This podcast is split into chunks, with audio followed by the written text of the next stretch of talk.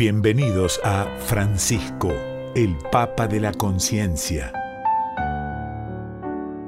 Tenemos la fortuna de que Francisco sea un Papa que no se considera rey, más bien un servidor del pueblo de Dios, un hermano de las y los que sufren, un trabajador de la palabra fraterna, un compañero de los que sueñan un mundo más justo, una casa común para todos, cuidada, sustentable, con respeto a los animales, a los bosques, a los ríos, pero sobre todo a los derechos humanos.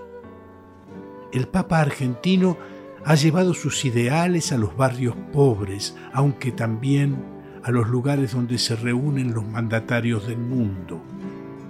En esta ocasión compartiremos un fragmento de una carta que el Santo Padre escribiera con motivo de la 27 Cumbre Iberoamericana de Jefes de Estado y de Gobierno. Al reconocer los esfuerzos en la búsqueda de una vacuna efectiva para el COVID-19 en tan breve tiempo, Deseo reiterar que la inmunización extensiva debería ser considerada como un bien común universal, noción que requiere acciones concretas que inspiren todo el proceso de investigación, producción y distribución de las vacunas. En este ámbito, son particularmente bienvenidas las iniciativas que buscan crear nuevas formas de solidaridad a nivel internacional, con mecanismos dirigidos a garantizar una distribución equitativa de las vacunas, no basada en criterios puramente económicos, sino teniendo en cuenta las necesidades de todos, especialmente de los más vulnerables y necesitados. Un espíritu de justicia que nos movilice para asegurar el acceso universal a la vacuna y la suspensión temporaria de derechos de propiedad intelectual. Un espíritu de comunión que nos permita generar un modelo económico diferente, más inclusivo, junto, sustentable.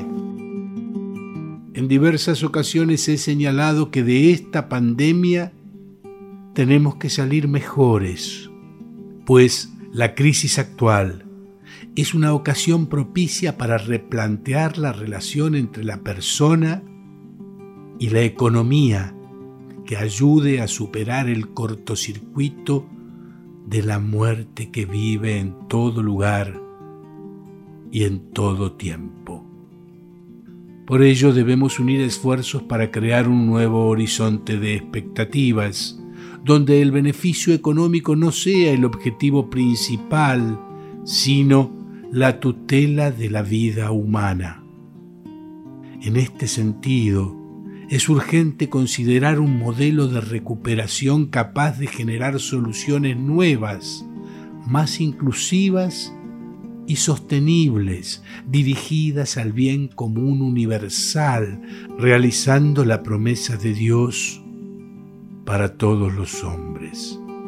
Nada de esto será posible sin una férrea voluntad política que tenga la valentía de decidir cambiar las cosas, principalmente las prioridades, para que no sean los pobres los que paguen el costo más alto de estos dramas que están golpeando a nuestra familia humana. Ante tanta oscuridad e incertidumbre, hace falta luz y esperanza. Necesitamos caminos de sanación y salvación.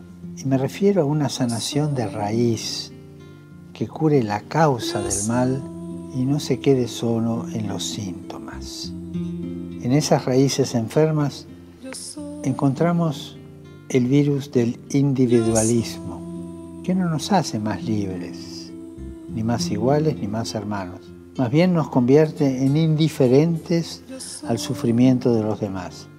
Y una variante de este virus es el nacionalismo cerrado, que impide, por ejemplo, un internacionalismo de las vacunas.